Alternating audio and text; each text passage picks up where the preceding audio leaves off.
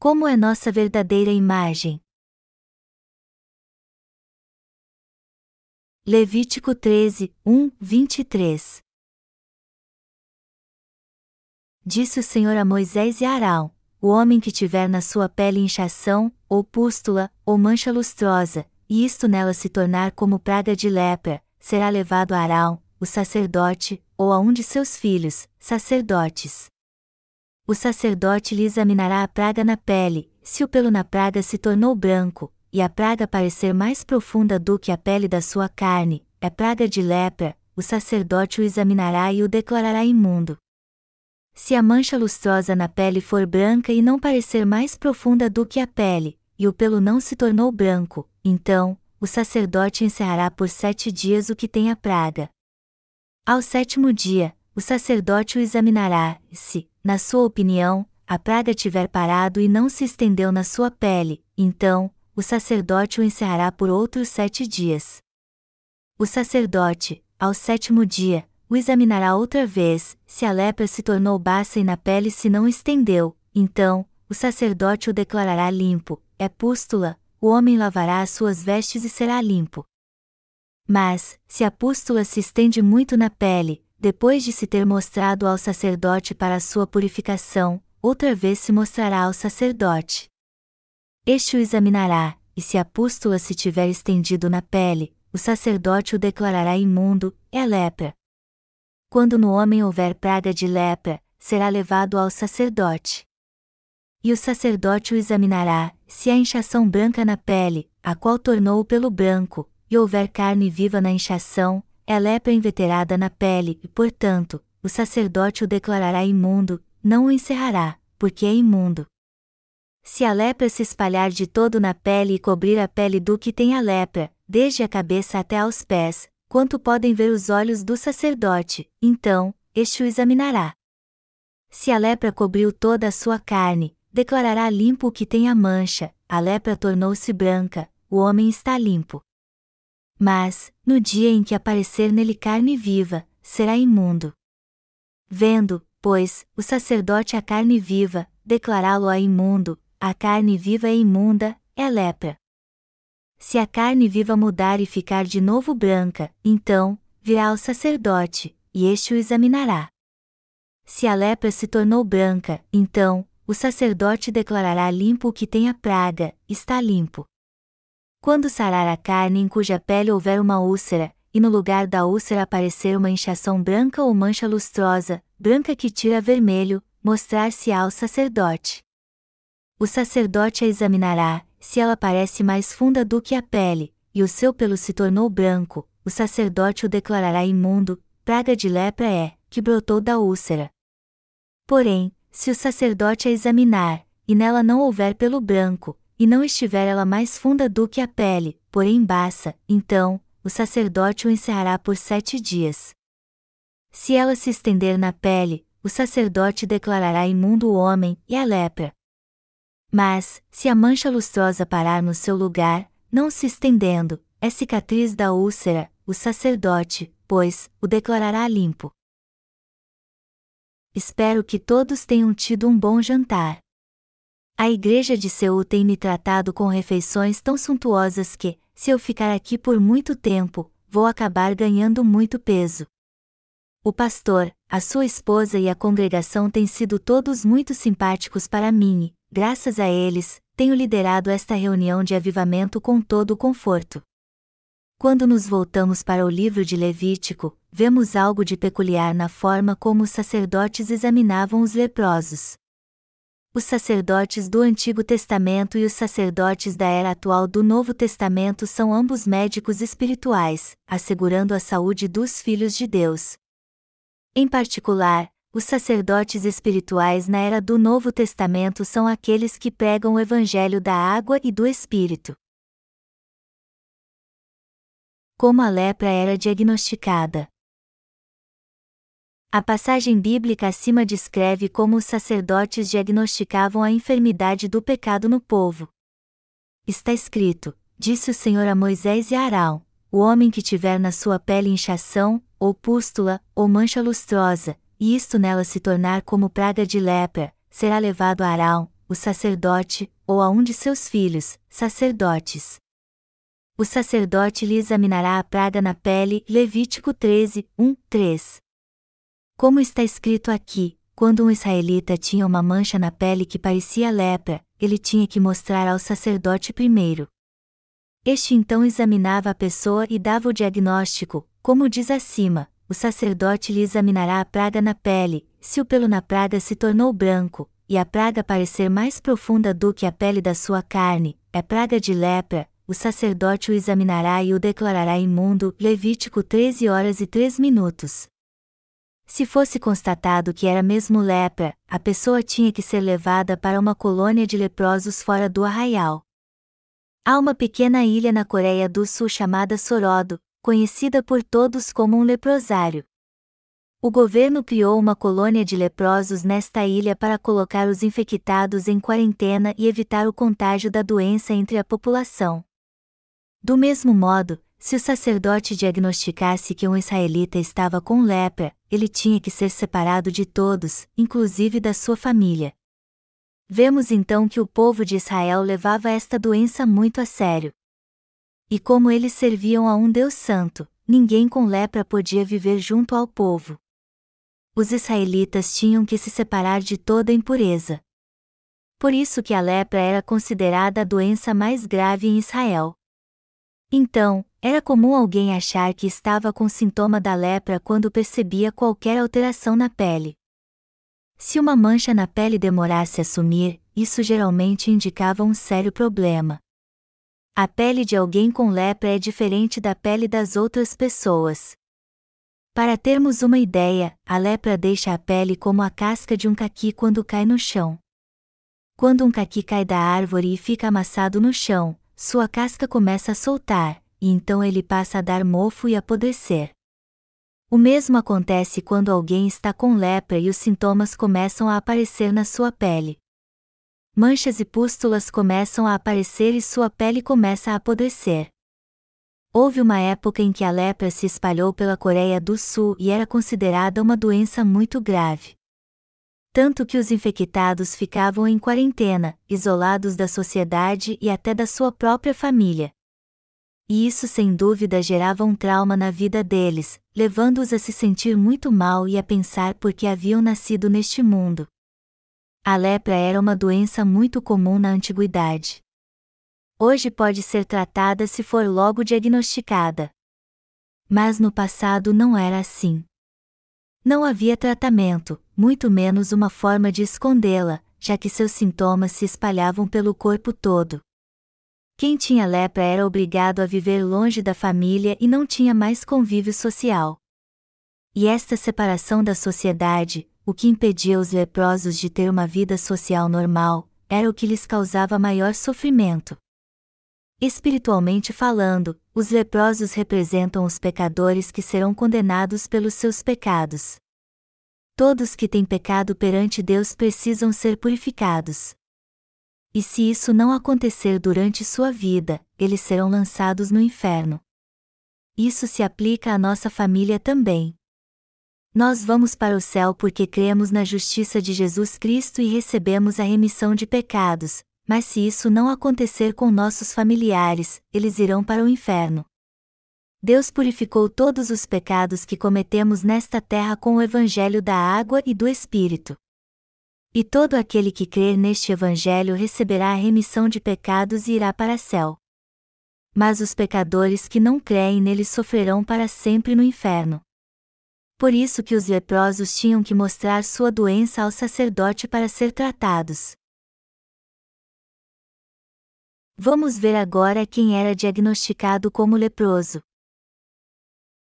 Está escrito em Levítico 13, 8, 13: Este o examinará, e se a pústula se tiver estendido na pele, o sacerdote o declarará imundo, é lepra. Quando no homem houver praga de lepra, será levado ao sacerdote. E o sacerdote o examinará, se há inchação branca na pele, a qual tornou o pelo branco, e houver carne viva na inchação, é lepra inveterada na pele, e, portanto, o sacerdote o declarará imundo, não o encerrará, porque é imundo. Se a lepra se espalhar de todo na pele e cobrir a pele do que tem a lepra, desde a cabeça até aos pés, quanto podem ver os olhos do sacerdote, então, este o examinará. Se a lepra cobriu toda a sua carne, declarará limpo o que tem a mancha, a lepra tornou-se branca, o homem está limpo. A lepra é uma doença que se espalha rápido por todo o corpo. Quando alguém é infectado, não há um tratamento que possa evitar as lesões na pele, pois o agente patogênico da lepra é resistente a estes tratamentos. E como não há um tratamento específico, as lesões na pele acabam se espalhando por todo o corpo e causando sérias deformidades na pessoa. Espiritualmente falando, quem tem pecado no coração é como alguém que foi infectado com a lepra. E foi através destes pecadores que o pecado se espalhou por todos os cantos da terra e os que foram infectados com esta doença não podem evitá-la, por mais que queiram. Isso porque o homem, que nasceu em iniquidade, está propenso a pecar constantemente ao longo de toda a vida. Espiritualmente falando, eles estão infectados com a doença do pecado. E assim como o agente patogênico da lepra se espalha rápido e devora a pele da pessoa, isso acontece de um modo espiritual na vida dos que possuem pecado no coração. Deus disse que ainda no ventre todos nós éramos pecadores. O que é a lepra espiritual que contaminou a todos então? É o pecado que se encontra no coração de todo ser humano. Deus disse que, como somos uma descendência de malfeitores por natureza, todos somos leprosos espirituais. E a pergunta que ele nos faz é esta: o que é a vida? O que é o céu? Quem é pecador?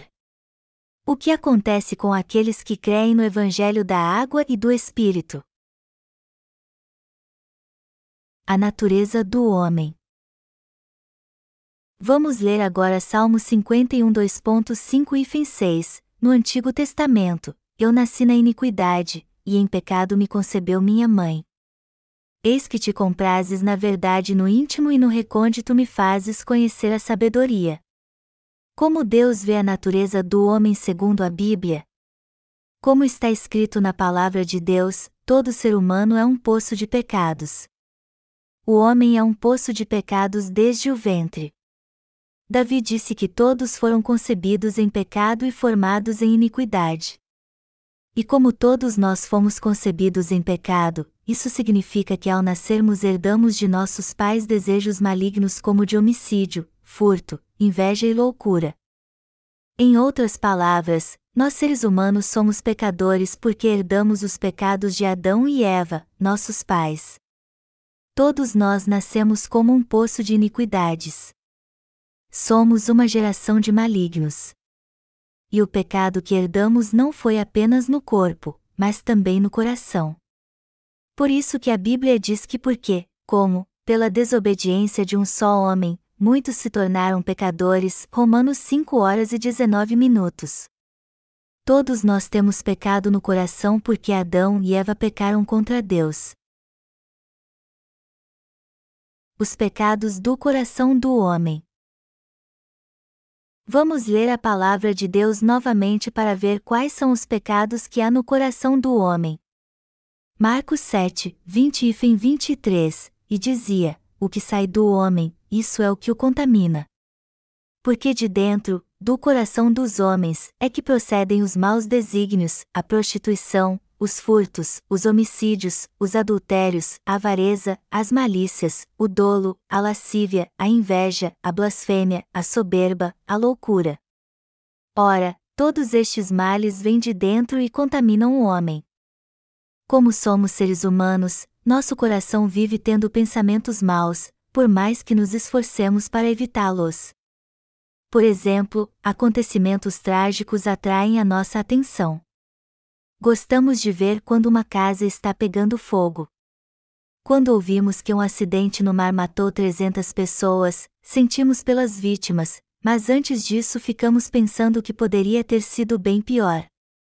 Todos nós temos pensamentos maus e adoramos o sensacionalismo mesmo que isso envolva a morte trágica de 300 pessoas. Em suma, todos nós nascemos com desejos malignos de pecar. E é justamente pelo fato de o homem ter pensamentos maus e desejos imorais no coração que fazemos o mal onde quer que estejamos.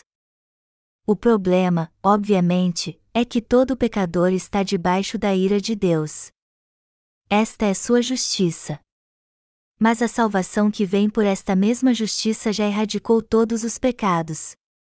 Isso porque o Senhor veio a esta terra como homem, levou todos os pecados deste mundo ao ser batizado por João Batista, morreu crucificado levando todos estes pecados e ressuscitou dos mortos. Se conhecermos esta verdade e crermos nela, seremos salvos de todos os nossos pecados de uma vez por todas. Nós que cremos no Evangelho da água e do Espírito não somos mais pecadores como éramos no passado e a razão disso é que agora temos no coração a verdade do Evangelho da água e do Espírito. Por isso que nós que fomos remidos não temos mais prazer em pecar neste mundo. A maioria das pessoas busca prazer porque tem um coração imoral, mas os justos não são assim. Isso acontecia no passado, pois não sabíamos que éramos pecadores que pecavam o tempo todo contra Deus. Achávamos que éramos o máximo e nem nos preocupávamos com o pecado. Pensávamos que tudo o que fazíamos era por causa da nossa natureza humana, e não tínhamos a menor ideia de que aquilo tudo era um grande pecado contra Deus. Mas quando examinávamos a nós mesmos e os dez mandamentos dados por Deus, víamos que de fato éramos pecadores. Deus nos deu os dez mandamentos e disse que não deveríamos adulterar ou roubar. Contudo, não sabíamos que éramos pecadores mesmo quando cometíamos estes pecados. Depois, quando soubemos que Deus derramaria sua ira sobre quem pecasse, reconhecemos que éramos de fato pecadores. O homem é uma descendência de malfeitores e um ser egoísta por natureza. Seus pensamentos são tão maus que desejamos mais que as pessoas fracassem do que sejam bem-sucedidas, exceto quando se trata dos nossos familiares ou pessoas que amamos. Não conseguimos suportar quando alguém é próspero. Quando pega fogo na casa de alguém, nosso desejo é que ela seja toda consumida pelo incêndio. Assim é a maldade do ser humano. Você acha que estou exagerando? Vamos olhar para dentro de nós agora. Não é verdade que ficamos decepcionados quando o fogo é logo apagado? Não podemos evitar isso por causa da nossa natureza humana. Ficamos com medo que o fogo se espalhe e atinja nossa casa, mas por outro lado gostamos de ver quando a casa dos outros é totalmente consumida pelo incêndio. Por isso que tudo o que procede do coração do homem são os maus pensamentos. E se Deus não apontasse nossos pecados, jamais saberíamos que somos um poço deles. Eu também cometi estes pecados, e só depois que encontrei a justiça de Deus foi que conheci o meu verdadeiro eu. Eu achava que levava uma vida de retidão, mas não sabia que na verdade era um poço de pecados perante Deus. Os pensamentos maus nos levam a pecar.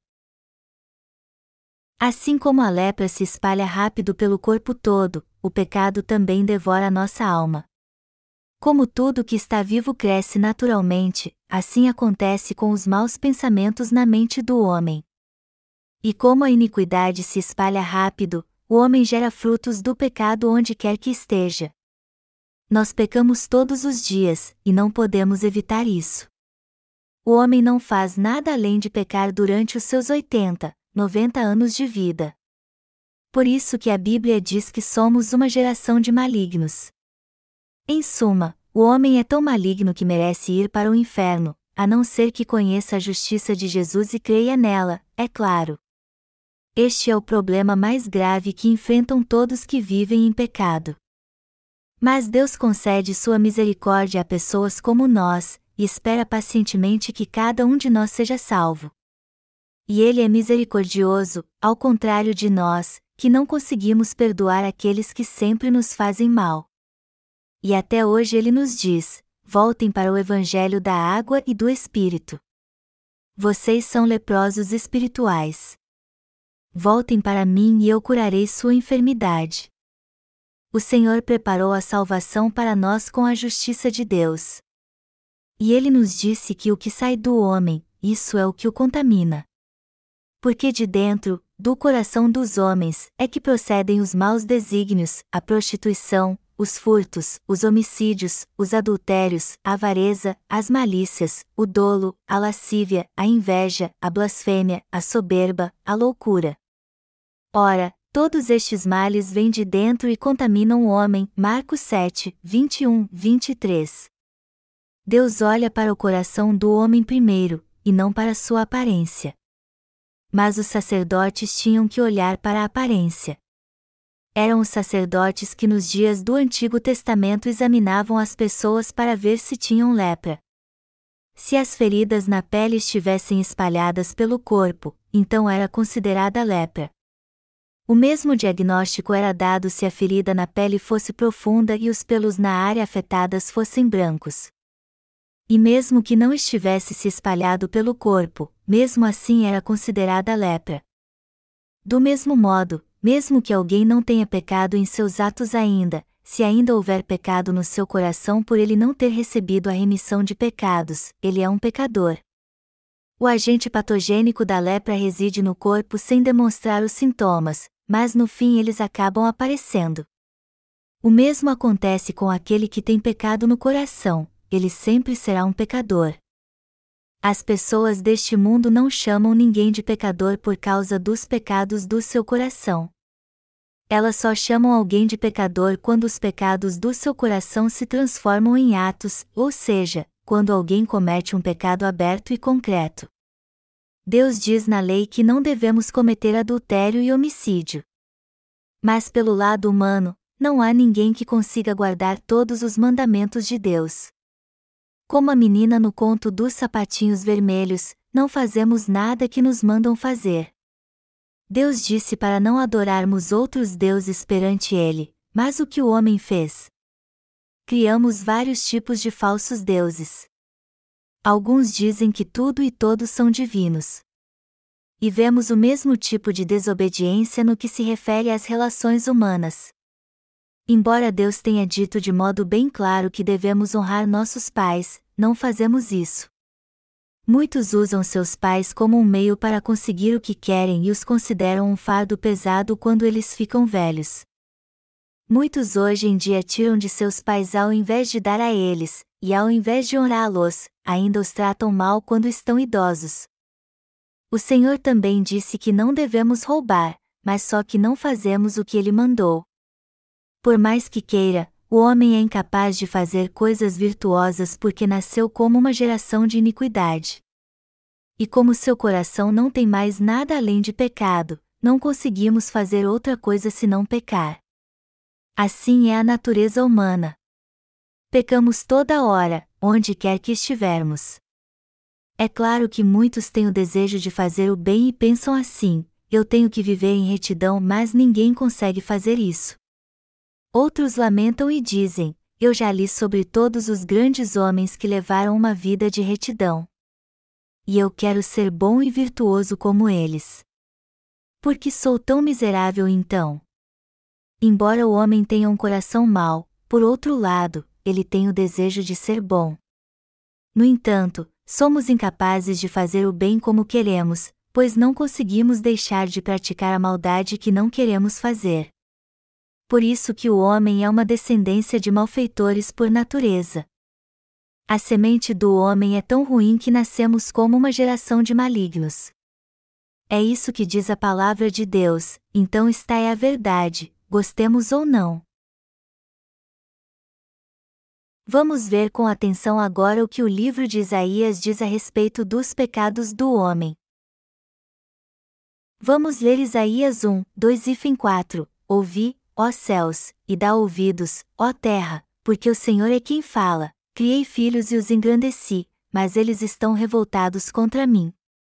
O boi conhece o seu possuidor, e o jumento, o dono da sua manjedoura, mas Israel não tem conhecimento, o meu povo não entende.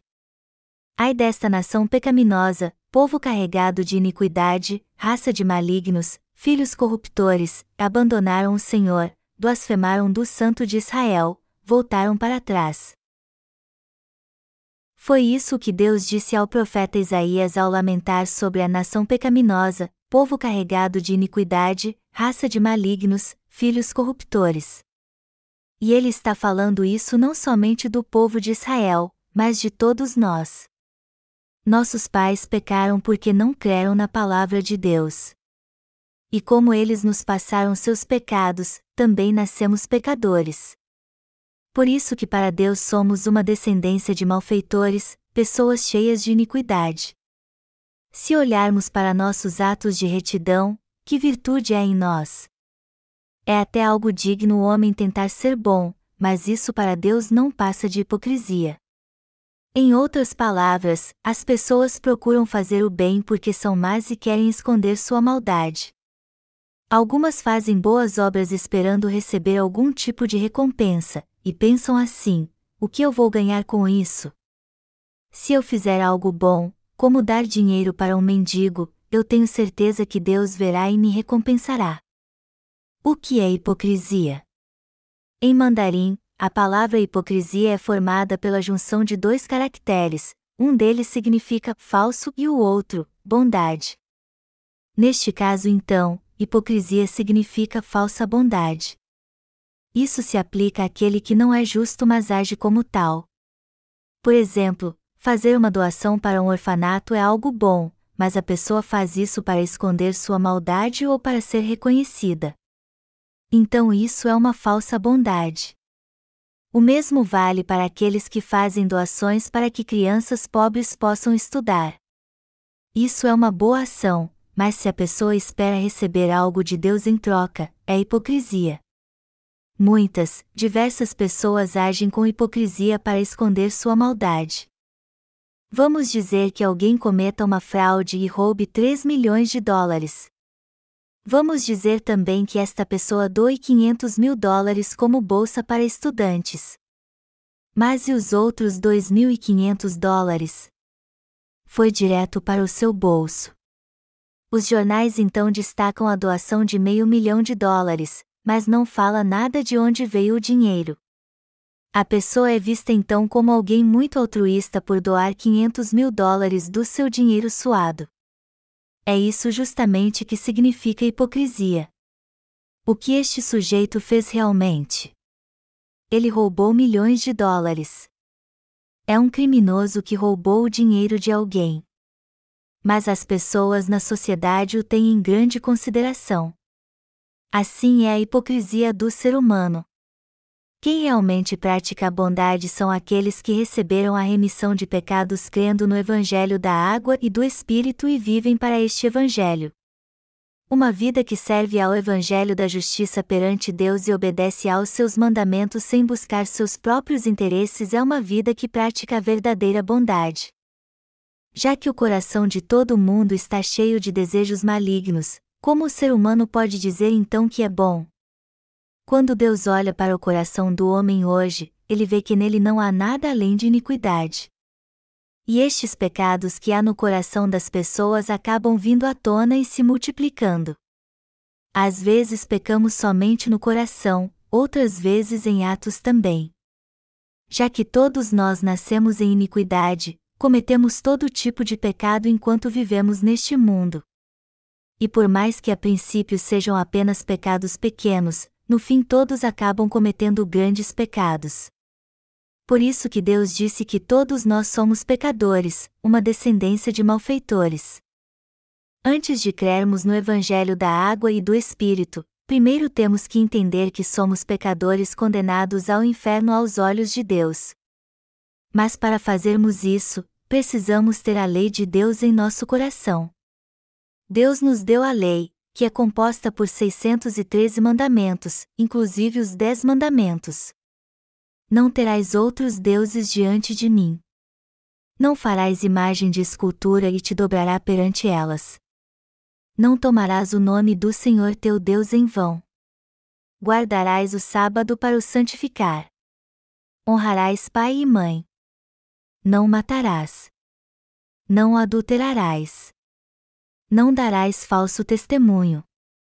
Não cobiçarás a mulher do teu próximo ou seus bens. Quando aceitamos de coração a lei de Deus, podemos entender como somos maus perante ela e que todos nós somos uma descendência de malfeitores. sem a lei não conseguimos entender que somos pecadores.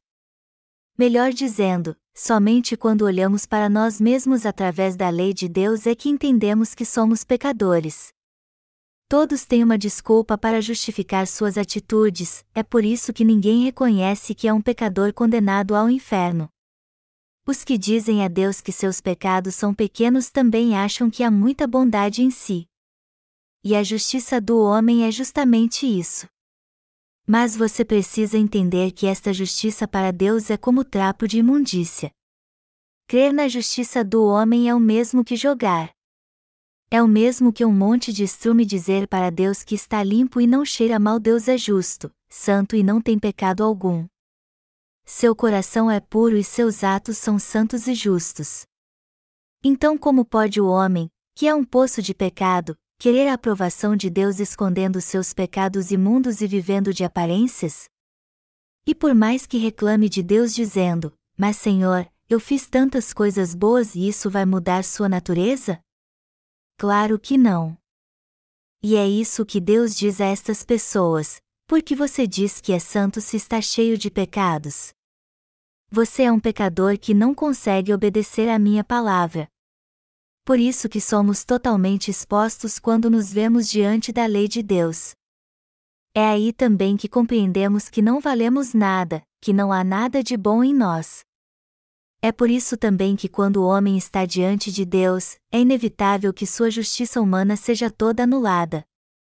Até os crentes no Evangelho da Água e do Espírito, quando se veem diante de Deus, reconhecem que não servem para nada, senão para servir à sua justiça. Se conhecêssemos os estatutos de Deus, obedecêssemos aos seus mandamentos e soubéssemos que Ele é um Deus justo, o justo juiz, veríamos que não somos nada mesmo e como é maravilhosa a graça pela qual Ele salvou todos os pecadores com o Evangelho da Água e do Espírito. As pessoas só dizem que possuem justiça própria porque ainda não viram seu verdadeiro eu perante Deus. O engano da própria justiça. Se você se acha justo e que é grande coisa, está é a prova de que ainda não buscou ao Deus Santo com sinceridade. Busque a Deus com sinceridade e veja se é possível ser justo perante Ele. A primeira coisa que aquele que se acha justo deve fazer é reconhecer como sua justiça própria é imunda. E Deus permite que muitos sofram para que entendam isso. Todos neste mundo cometem todo tipo de pecado. Mas por que Deus tolera isso? Porque Ele poupa a vida dessas pessoas. Em outras palavras, por Deus não pune todas elas. Ele faz isso para que todos conheçam sua justiça e recebam a verdadeira salvação. No entanto, muitos sofrem nesta terra porque não conhecem nem creem no Evangelho da água e do Espírito, que é a justiça de Deus. E é muito importante entendermos que não somos diferentes dessas pessoas. Também não há nada de bom em nós que possa agradar a Deus. Mas ele permite que muitos passem por lutas para despertá-los e fazer com que eles conheçam sua justiça e recebam a remissão de pecados. Todos que se acham justos sofrem ainda mais. E se insistirem em manter sua própria justiça até o fim, eles enfrentarão o justo juízo de Deus. Os que se acham muito justos não podem ser salvos nem por Deus, e são estes que tentam ir para o céu santificando a si mesmos. Até Deus não pode fazer nada por essa gente. São eles que dizem: Eu fui remido do pecado original porque aceitei Jesus. De agora em diante vou receber a remissão dos meus pecados pessoais fazendo orações de arrependimento todos os dias, pois assim irei para o reino dos céus. Essas pessoas seguem a hedionda doutrina da santificação contínua e dizem que se buscarem se santificar a vida inteira, serão totalmente libertos dos seus pecados quando morrerem. Nem Deus pode ajudar os que levam uma vida de fé errada assim. Aqueles que reconhecem suas falhas, por sua vez, creem que é somente pela fé na justiça de Deus que podem entrar no reino dos céus. Os tolos, contudo, acham que irão para o céu por causa da sua própria virtude.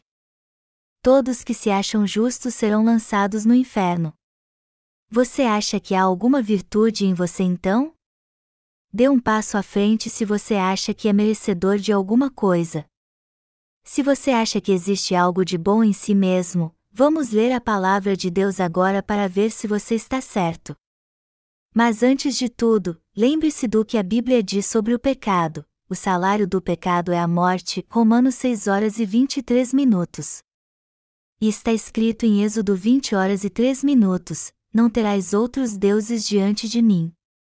Você pode reclamar e dizer que crê apenas em Deus, mas será que é verdade? Você serve somente a Deus mesmo? Vamos ver. Você precisa de dinheiro para sobreviver. E vamos dizer que você foi contratado por uma empresa que lhe ofereceu um alto salário.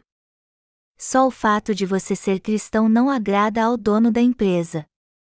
Então ele pede a você que não vá mais aos cultos durante a semana, e em troca promete lhe pagar um valor extra de 3 mil reais por mês. Você não ficaria tentado com esta proposta?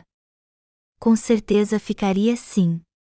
Vivemos num mundo onde o dinheiro se tornou um Deus hoje em dia, assim como as pessoas. As coisas deste mundo viraram deuses. Existe alguém que não gosta de dinheiro? Até os cristãos não gostam quando Deus interfere nos seus planos e projetos para ganhar dinheiro.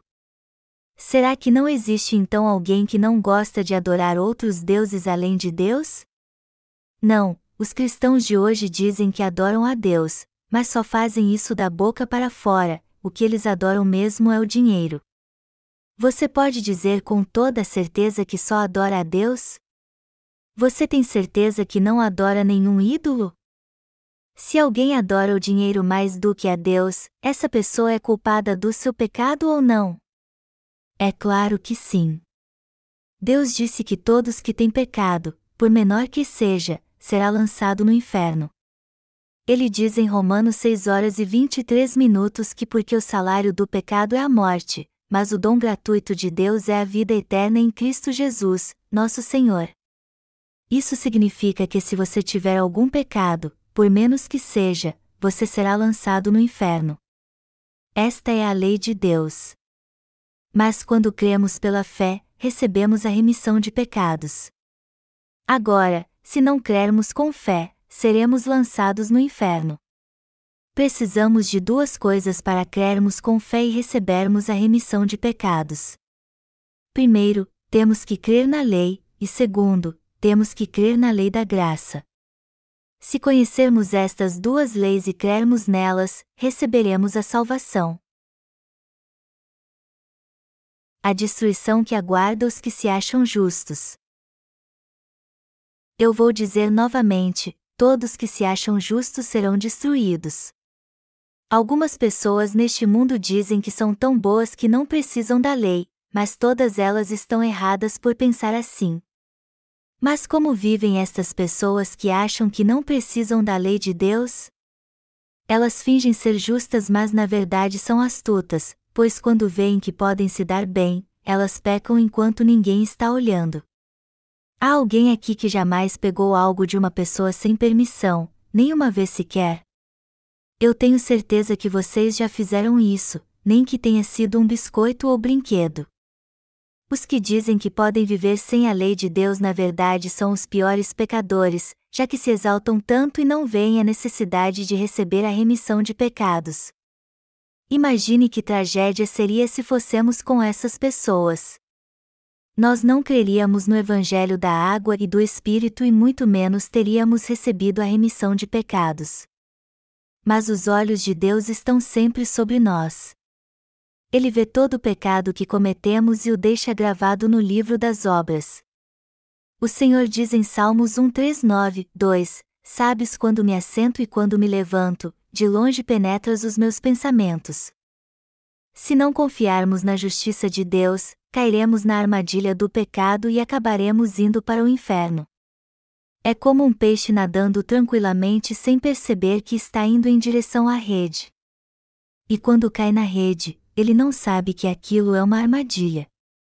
Então ele continua nadando, como sempre faz, mas quando cai na rede não consegue escapar.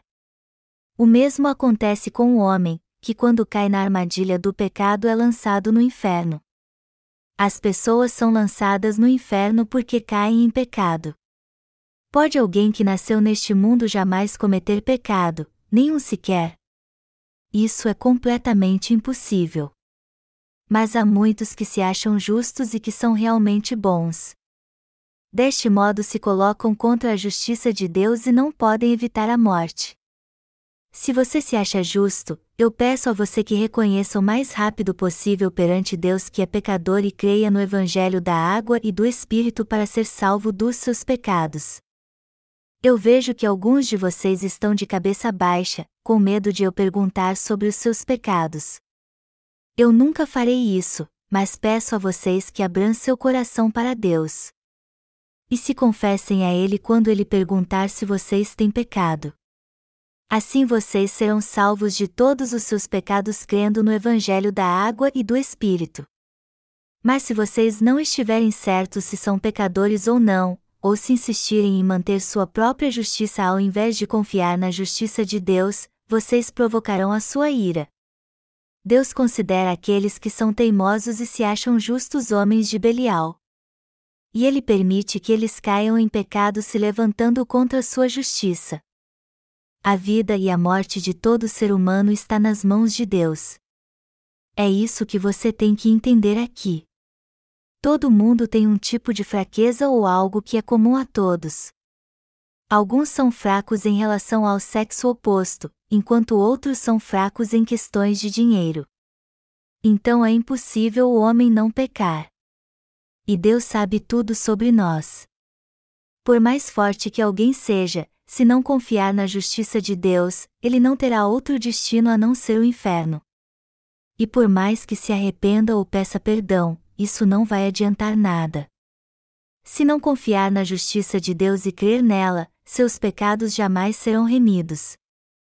Deus deixa registrados nossos pecados no livro do juízo e na tábua do nosso coração. Ele diz em Jeremias 17 horas e 1 minuto: O pecado de Judá está escrito com um ponteiro de ferro e com diamante pontiagudo, gravado na tábua do seu coração e nas pontas dos seus altares. Isso significa que deixa gravado na tábua do nosso coração todos os pecados que cometemos. Por isso que nos lembramos deles o tempo todo e vivemos dando desculpas. Quer estejamos na cama ou na mesa de jantar, nossa consciência sempre nos lembra da culpa pelos nossos pecados. E para tirar este peso dela, culpamos os outros e colocamos neles a culpa por termos pecado.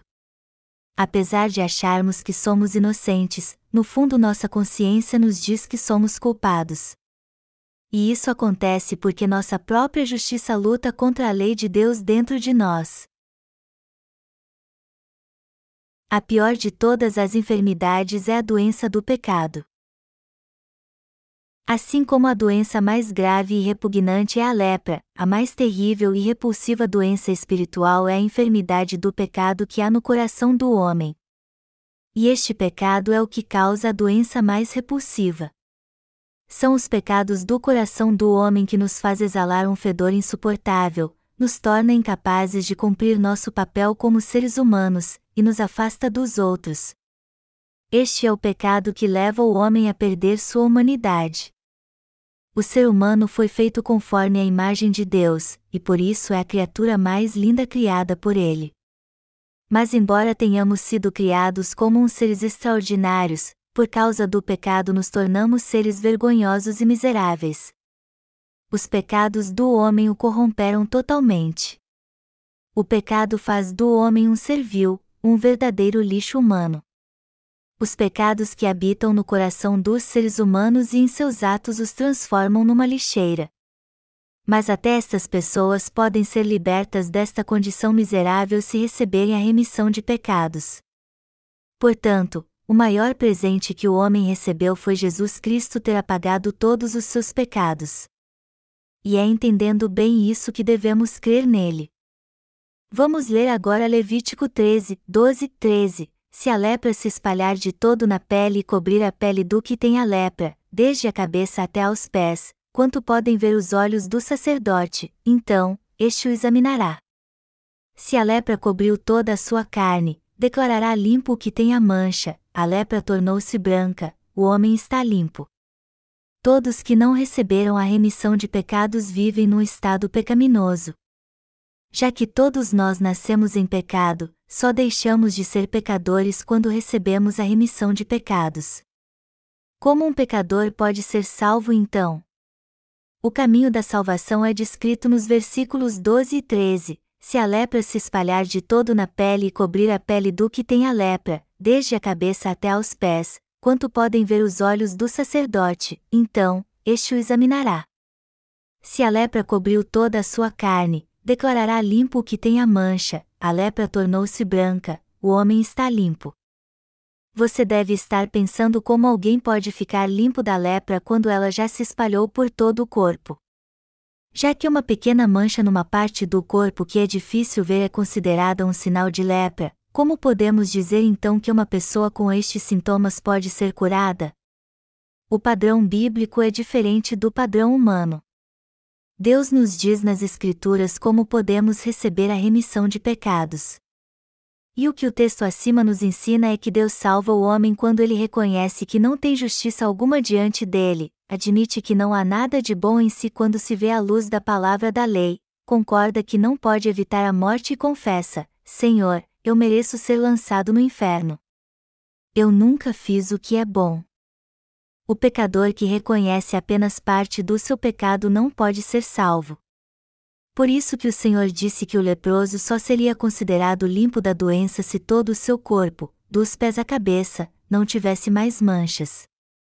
Isso significa que Deus salva as pessoas e as torna perfeitas apagando os pecados que elas cometeram sua vida toda, assim como a lepra era curada.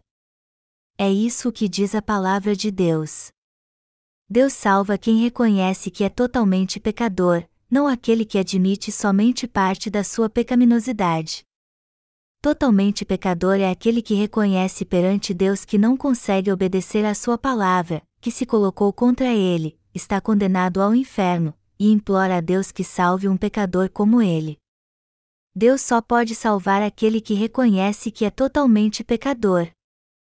Alguns de nós que recebemos a remissão de pecados podemos ser tentados a pensar assim: eu pequei sim, mas isso não tem importância porque não vou pecar de novo. Obrigado, Senhor, por ter remido todos os meus pecados. Só que os que pensam assim na verdade não são gratos a Deus. Eles pensam que agora que Jesus os salvou e remiu todos os seus pecados, eles não precisam mais dele. Melhor dizendo, eles acham que já que receberam a remissão de pecados, não precisam mais andar com Jesus ou fazer parte da igreja. Como receberam a remissão de pecados, eles acham que estão sendo reprimidos por Jesus e não gostam disso. E como sabem que ele apagou todos os seus pecados, eles acham que não precisam mais dele. Então seguem seu caminho que um dia encontrarão o Senhor no céu. Se isso não é um pensamento completamente egoísta, o que mais seria? Mas ao invés de ir para o céu, essas pessoas vão acabar no fogo do inferno, pois com certeza traíram a justiça de Jesus Cristo. Vamos ler agora Hebreus 6, 1, 8. Por isso, pondo de parte os princípios elementares da doutrina de Cristo, deixemo-nos levar para o que é perfeito, não lançando, de novo, a base do arrependimento de obras mortas e da fé em Deus, o ensino de batismos e da imposição de mãos, da ressurreição dos mortos e do juízo eterno. Isso faremos, se Deus permitir. É impossível, pois, que aqueles que uma vez foram iluminados, e provaram o dom celestial, e se tornaram participantes do Espírito Santo, e provaram a boa palavra de Deus e os poderes do mundo vindouro, e caíram, sim, é impossível outra vez renová-los para arrependimento, visto que, de novo, estão crucificando para si mesmos o Filho de Deus e expondo-o à ignomínia. Porque a terra que absorve a chuva que frequentemente cai sobre ela e produz erva útil para aqueles por quem é também cultivada recebe bênção da parte de Deus, mas, se produz espinhos e abrolhos, é rejeitada e perto está da maldição, e o seu fim é ser queimada. Eu já vi muitas pessoas que não vêm mais à Igreja de Deus depois que creem no Evangelho da água e do Espírito e recebem a remissão de pecados. E sempre que as vejo, eu fico pensando qual será o seu fim. Será que eu vou vê-la no céu? Esta é uma pergunta que não posso responder com certeza. Mas por que a Bíblia nos adverte quanto a isso?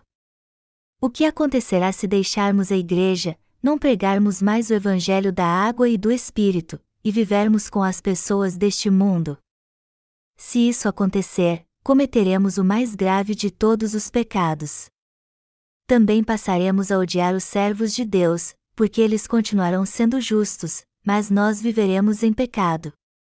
Os que pertencem às trevas não gostam da luz, pois uma se opõe à outra.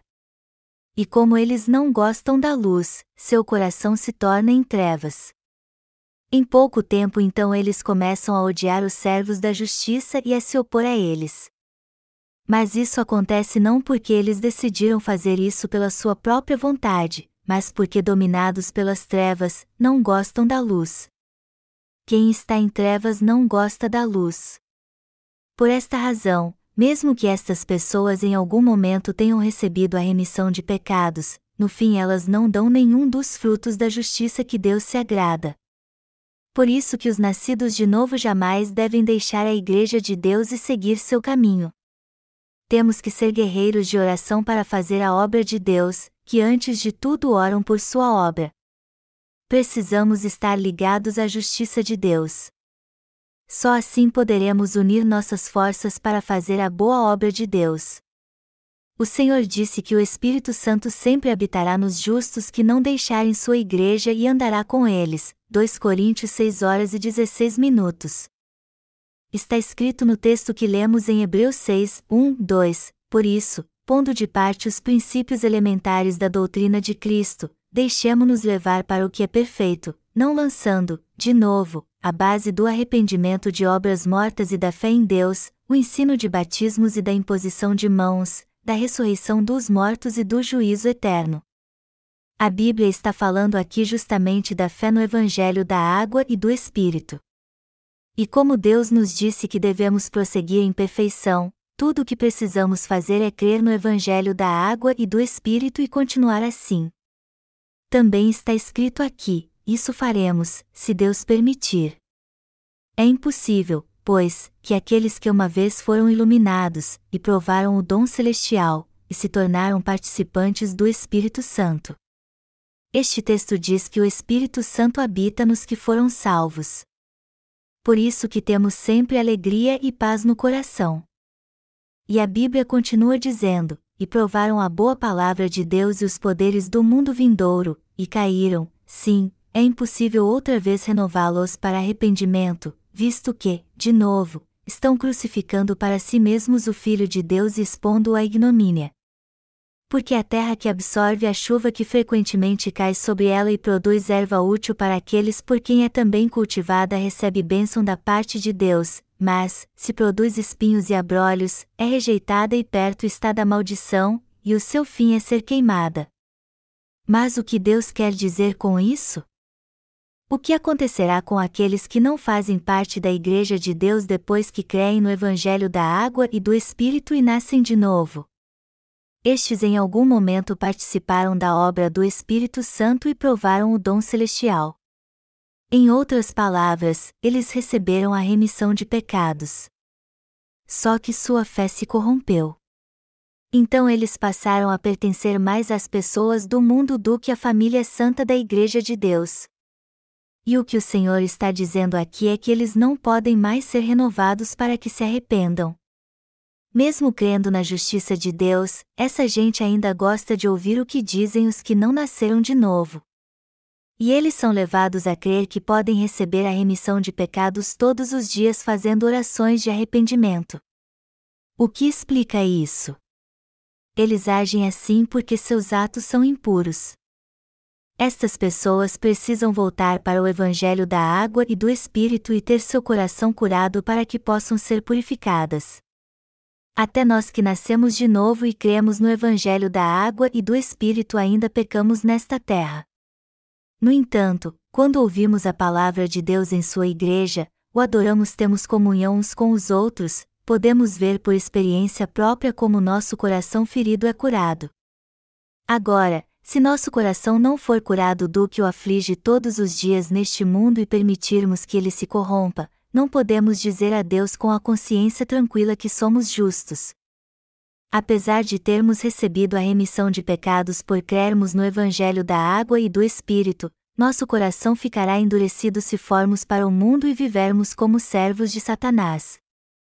E isso pode acontecer com quem recebeu a remissão de pecados e compreende bem a justiça de Deus quando eles ouvem o Evangelho da água e do Espírito com seus ouvidos, mas não vivem como servos de Deus. Isso é o que Deus diz àqueles que traem a sua justiça. Diz a Bíblia: porque a terra que absorve a chuva que frequentemente cai sobre ela e produz erva útil para aqueles por quem é também cultivada recebe bênção da parte de Deus, mas, se produz espinhos e abrolhos, é rejeitada e perto está da maldição, e o seu fim é ser queimada. Hebreus 6, 7 e fim 8. Isso quer dizer que Deus separará os justos dos ímpios e lançará estes no fogo consumidor. Mas se ele não tivesse nos dado esta palavra de advertência, não saberíamos o fim daqueles que traem a sua justiça. Eu tenho plena convicção de que aquele que de fato nasceu de novo crendo no Evangelho da água e do Espírito permanecerá na Igreja de Deus. Agora, se ele quiser ir para o mundo e seguir Satanás, então seu coração, que um dia foi justo, voltará a se corromper novamente. Alguns de vocês já devem ter passado por esta experiência. Se alguém deixar seu coração se corromper pelo mundo e ser tragado por ele, seu coração será corrompido. E se alguém for para o mundo e fizer parte de uma religião, ele acabará se tornando inimigo de Deus e se levantando contra a justiça do Senhor. E aqueles que ouviram sobre a justiça de Deus, mas não creram nela, no fim serão queimados.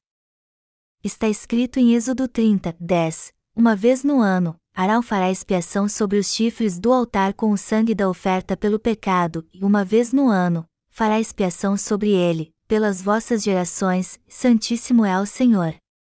Temos que ser gratos a Deus em nossas orações por ele ter tirado nossos pecados. Também devemos buscá-lo com certeza disso e fé. Por que precisamos pedir a Deus então que purifique nossos pecados todos os dias? Na época em que a Epístola aos Hebreus, que lemos alguns minutos atrás, foi escrita, Roma havia posto em prática uma política para espalhar os judeus por todo o mundo.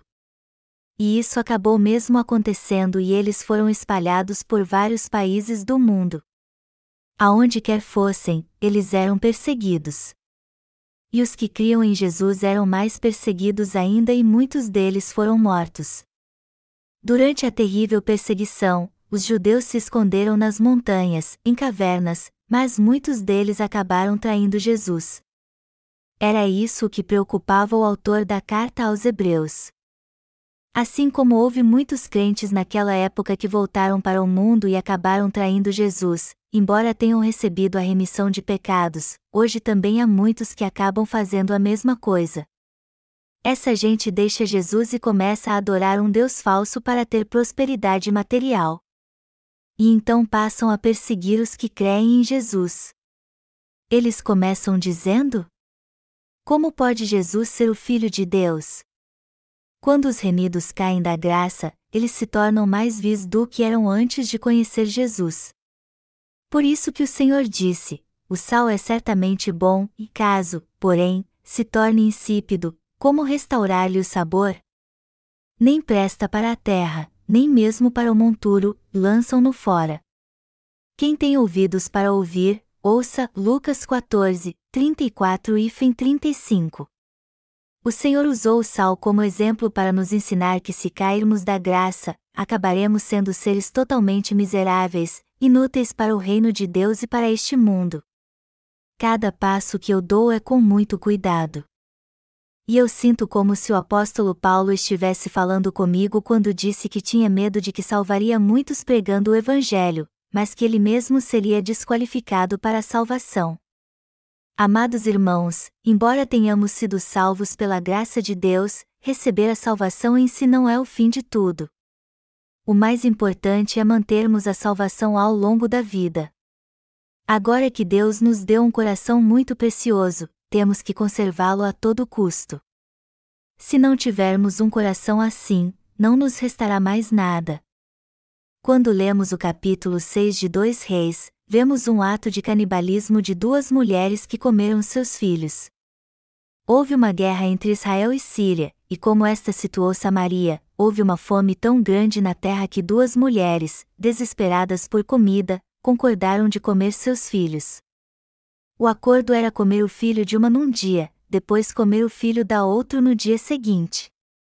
Mas elas brigaram porque depois de comer o filho de uma delas, no dia seguinte a outra escondeu seu filho para não comê-lo. O caso foi levado ao rei e uma delas lhe disse: Nós estávamos tão famintas que concordamos em comer nossos filhos.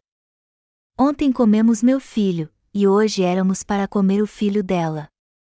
Mas ela escondeu seu filho e não deu a mim. Como você acha que o rei se sentiu depois de ouvir isso? Ele precisava de alimento para acabar com a fome do seu povo, mas embora fosse rei, não havia nada que pudesse fazer. Então ele caiu em desespero, rasgou suas vestes e lamentou. Este relato nos mostra como o ser humano pode ser mau quando está desesperado. O homem é um ser tão vil que os pais podem comer seus filhos e vice-versa. É comum hoje em dia vermos no noticiário filhos malignos que matam seus pais por dinheiro ou deixam que morram de fome quando estão idosos por considerá-los um fardo. Algumas atrocidades são tão comuns atualmente que não deixam mais ninguém chocado. Você ainda acha que o ser humano é bom? Pelo contrário, a maldade do homem não tem limites. No fim, eu e você somos maus também. Se ficarmos desesperados, também somos capazes de comer nossos filhos. Mas e você? Seu coração tem fé na palavra do Evangelho da Água e do Espírito? Se você não tem esta fé, você é um pecador. Então você precisa receber a remissão de pecados pela fé. Pecador é aquele que se recusa a viver pela palavra de Deus depois que a conhece. Mas quando recebemos a remissão de pecados, é de uma vez por todas e podemos desfrutar dela para sempre. A remissão de pecados não é algo que recebemos aos poucos, diversas vezes. Assim como aquele que tinha o corpo todo coberto pela lepra era considerado puro quando era curado, se você reconhecer perante Deus que é totalmente pecador, Deus lhe salvará. Sabendo disso, eu peço a você que seja salvo de todos os seus pecados crendo no Evangelho da água e do Espírito e viva para glorificar a Deus.